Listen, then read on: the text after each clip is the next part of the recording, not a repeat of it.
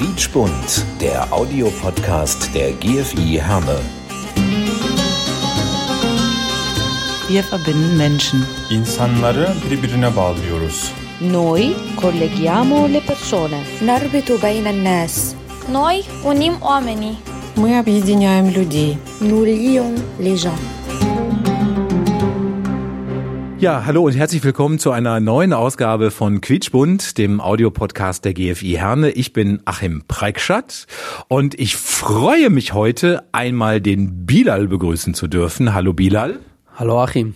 Und den Jody. Hallo Jody. Hallo Achim.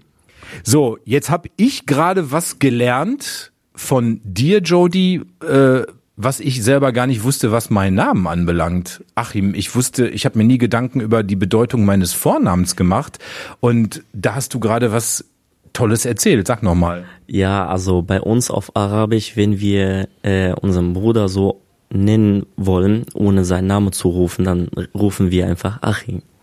Und dann ist da halt so dein Name. Und dann habe ich dich gefragt, ob du das weißt. Wusstest du leider nicht. Nein, ich wusste das wirklich nicht, aber ich bin jetzt echt ein Stück schlauer geworden, aber ich sehe das mal irgendwie als Kompliment. Jody ist jetzt nicht so der typische syrische Name, oder? nee, also eigentlich nicht. Ich bin halt Kurde, also aus Syrien. Aber. Ich bleib noch mal kurz beim Namen Bilal. Ist das ist das so ein typisch marokkanischer Name, weil ein typisch deutscher Name ist es nicht?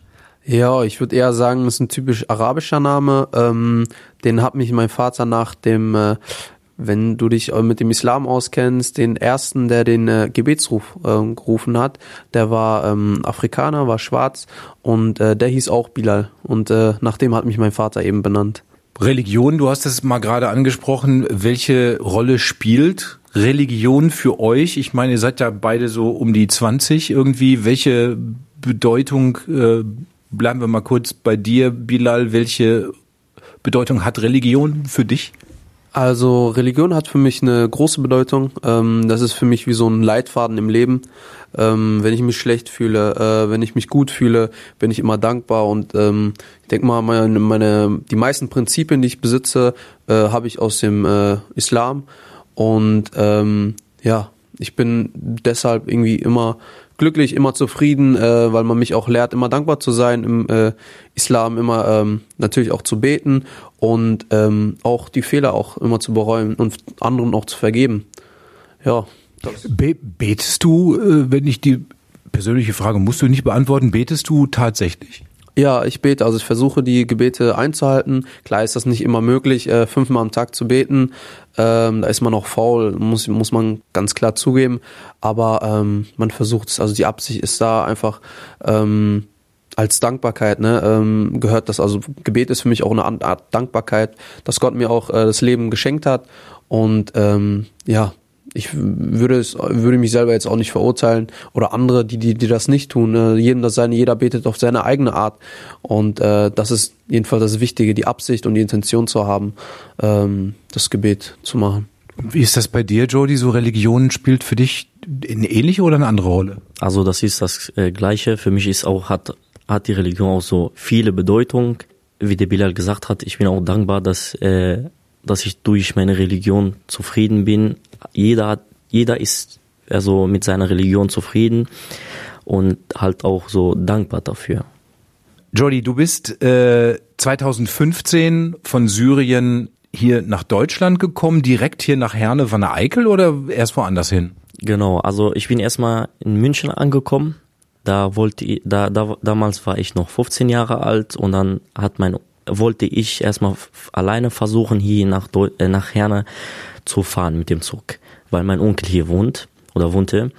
Äh, er hat so versucht mit mir so per äh, Telefon ein ein Ticket zu buchen, hat irgendwie nicht, nicht geklappt. Hat einer damals mir mit mir geholfen. Da bin ich eingestiegen und in Stuttgart bin ich angehalten worden von Polizei und so, weil ich so da noch minderjährig war.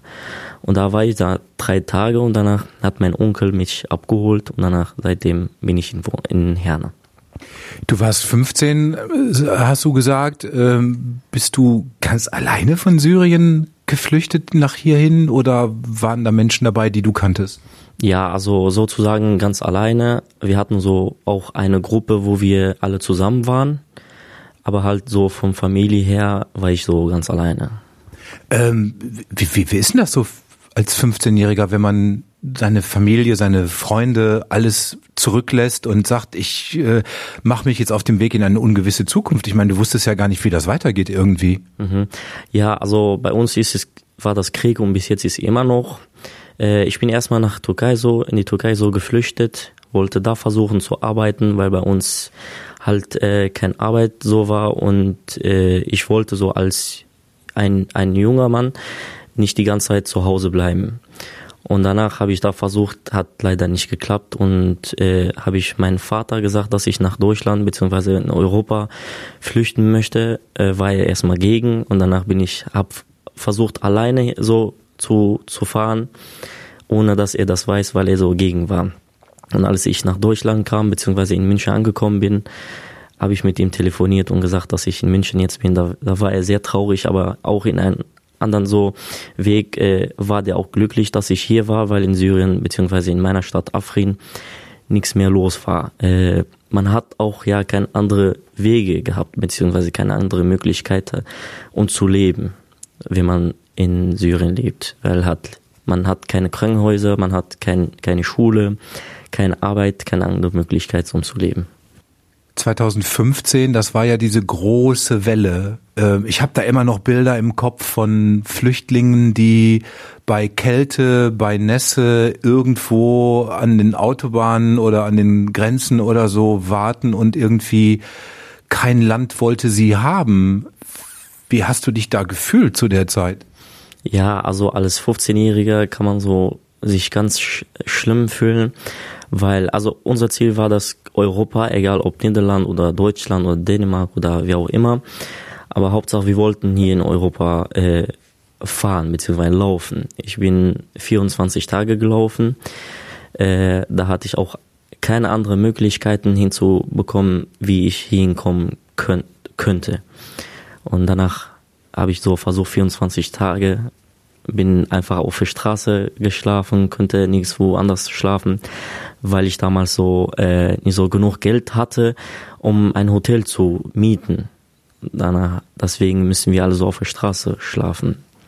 Jetzt hast du ja eine andere Jugend als 15-Jähriger gehabt, als, äh, sag mal, ein 15-Jähriger, der hier in Herne aufgewachsen ist. Ich denke mal, so viele Dinge wirst du mit 15 nicht gehabt haben. Das Gefühl, Frieden, schlafen zu können, das Gefühl der Sicherheit. Vielleicht musstest du auch vieles, was heute für 15-Jährige normal ist, einfach entbehren.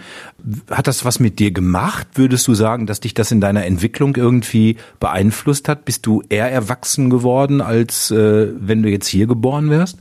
Ja, das kann gut möglich sein. Äh, durch viele Freunde, die ich hier kenne, obwohl die älter als ich sind äh, und die nie so nie so denken, wie ich zum Beispiel denke. Ich, ich sage nicht so, dass ich jetzt schlau bin, aber äh, ich denke selber so, wenn ich hier geboren werde oder worden oder wie auch immer, äh, dann denke ich immer so, dass ich nicht so bin, wie ich jetzt bin. Ja, frage ich den Bilal neben dir. Bilal ist hier in Herne geboren, ist ein Deutscher, ähm, hat äh, lockige, kurze Haare, orientalischen Einstich, weil äh, da fließt auch bisschen marokkanisches Blut in, in deinen Adern. Wenn du die Geschichte von Jody hörst, du bist ja jetzt hier, wie gesagt, du kennst das nicht, Krieg, Gewalt, Verfolgung, äh, was, was sagst du dazu irgendwie, wenn, wenn, wenn du seine Geschichte jetzt so hörst? Also wenn man jetzt die Parallele ausstellen würde zwischen mir und äh, Jody, äh, ja, ähm, fühle ich mich da so ein bisschen schwach, äh, eher gesagt, habe aber gleichzeitig auch großen Respekt vom Judy und auch allen Flüchtlingen, die hingekommen sind, weil wenn man sich das so anschaut, äh, mit 15, wie er gerade schon erzählt hat, äh, musste er nach Deutschland flüchten, hat seine komplette Identität, seine Freunde, seine Familie dort gelassen. Äh, ich habe das, das Schlimmste, was mir passiert ist, ist ich habe meinen meinen Rucksack in der Schule vergessen äh, oder zurückgelassen, besser gesagt. Aber ähm, ja, mit 15 war ich äh, mitten im Abi, glaube ich, äh, hatte, hatte Sicherheit, hatte Essen, Familie um mich komplett. Also einfach äh, Alles. Also ich war, ich war, ich war, ich, ich hatte alles, was er jetzt hatte. Also was er jetzt hat, einen Job, äh, eine Sicherheit, eine äh, Familie und ähm, ja großen großen Respekt auf jeden Fall dafür. Ähm, du wie gesagt, bist hier geboren und hier auch aufgewachsen. Wie begegnet dir die Gesellschaft? So hast du jemals irgendwelche Anfeindungen erlebt, weil du dunkle Augen hast, weil du dunkle Haare hast, weil deine, deine Haut etwas dunkler ist irgendwie? Bist du jemals irgendwie komisch behandelt worden von deinen Mitmenschen? Ähm, so extrem muss ich ganz klar sagen, nein. Ähm, ich bin auch relativ, also in Wanne Eickel groß geworden, Herne Wanne Eickel und ähm, dort ist der Ausländeranteil natürlich auch ziemlich hoch, weshalb ich mit sowas eher weniger zu tun hatte. Ja klar, also in der Schule gab es ein, zwei Fälle, aber ähm, das auf äh, die Nationalität zu schieben, würde ich jetzt nicht. Äh, man kann das so oder so interpretieren.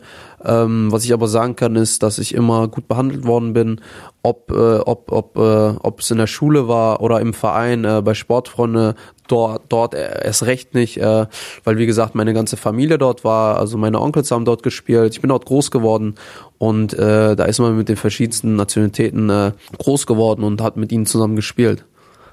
Jody, wie ist, wie, wie, wie ist das bei dir? Bist du hier in Herne in Wanne-Eickel angekommen, wo du sagen würdest, das ist mein Zuhause oder hast du irgendwie immer noch Heimweh nach Syrien? Also, äh, wo ich erstmal hier angekommen bin, äh, da habe ich mich schlecht gefühlt, weil das halt nie so meine Heimat war oder ist.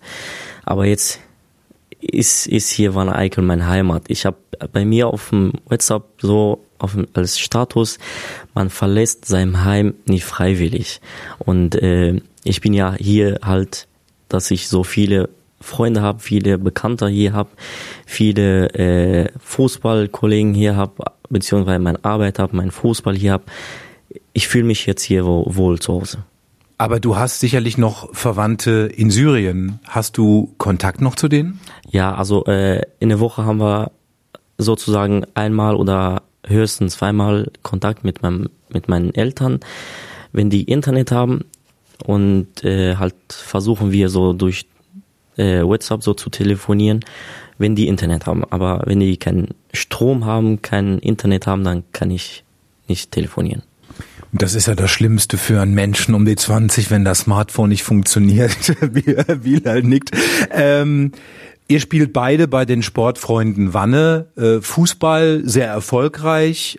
Jody macht eine Ausbildung zum Kfz-Mechatroniker, aber du hast eigentlich ja schon eine Ausbildung. Du bist auch Fotograf, ne? Genau, ja, ja. Ich, also, ich bin hier in Syrien habe ich so ein bisschen gelernt und habe ich hier so weitergemacht durch meinen Schwager.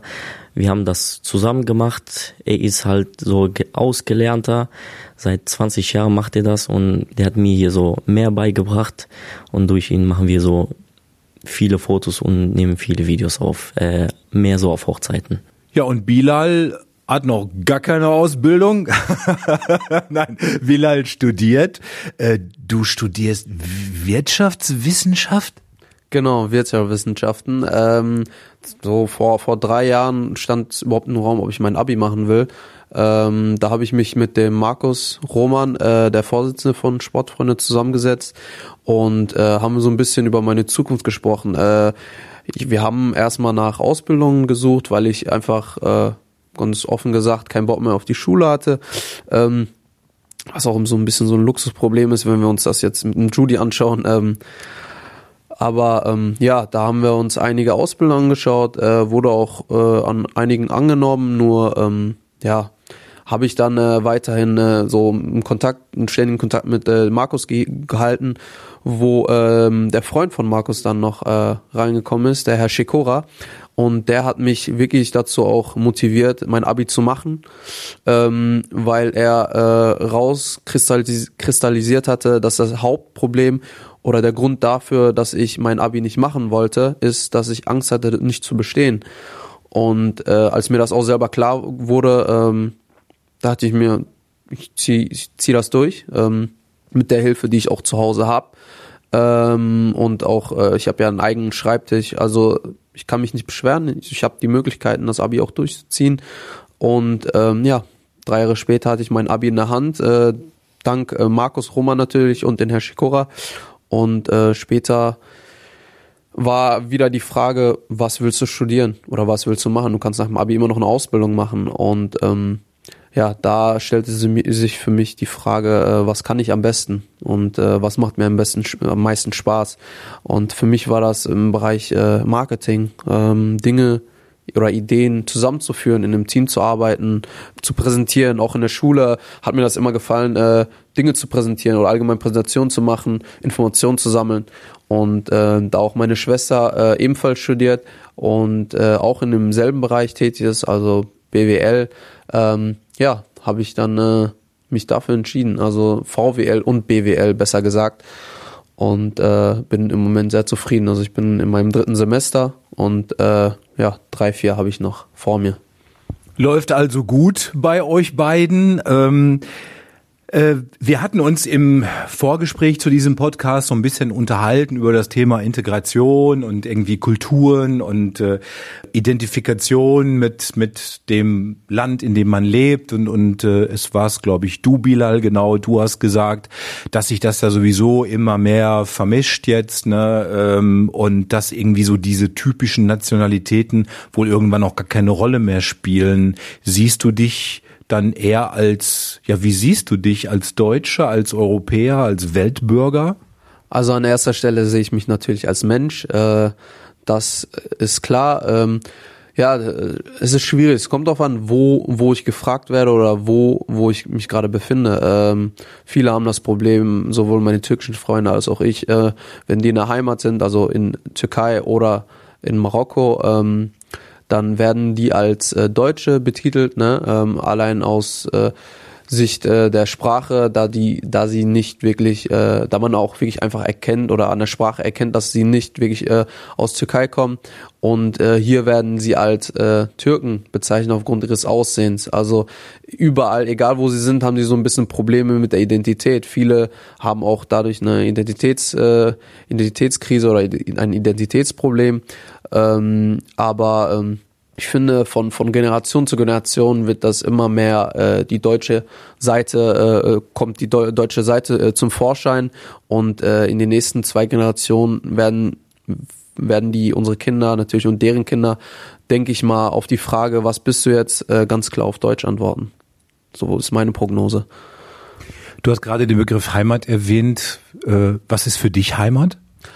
Heimat. Äh, Heimat ist für mich ein schwieriges Wort. Äh, allein aus dem Grund, wie gesagt, dass ich hier geboren bin, aber meine Eltern aus Marokko.